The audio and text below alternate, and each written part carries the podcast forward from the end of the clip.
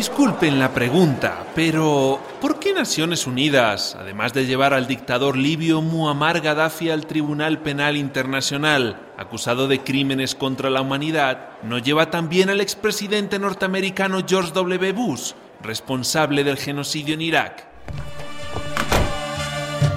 19 de marzo, un año más de la invasión norteamericana contra el pueblo de Irak.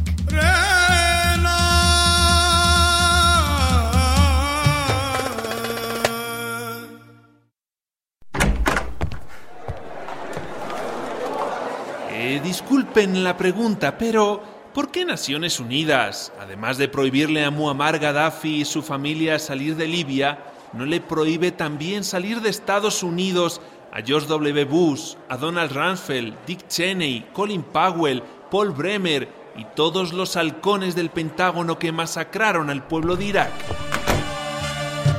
19 de marzo, un año más de la invasión norteamericana contra el pueblo de Irak.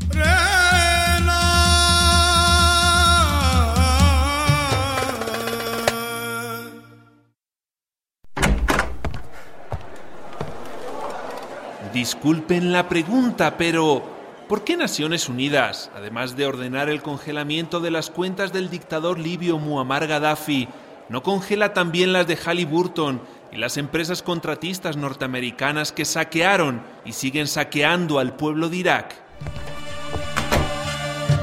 19 de marzo, un año más de la invasión norteamericana contra el pueblo de Irak.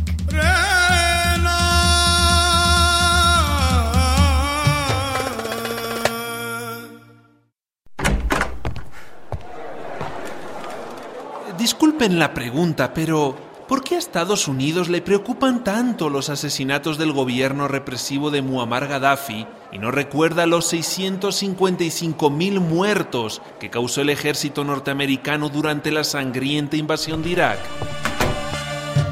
19 de marzo, un año más de la invasión norteamericana contra el pueblo de Irak.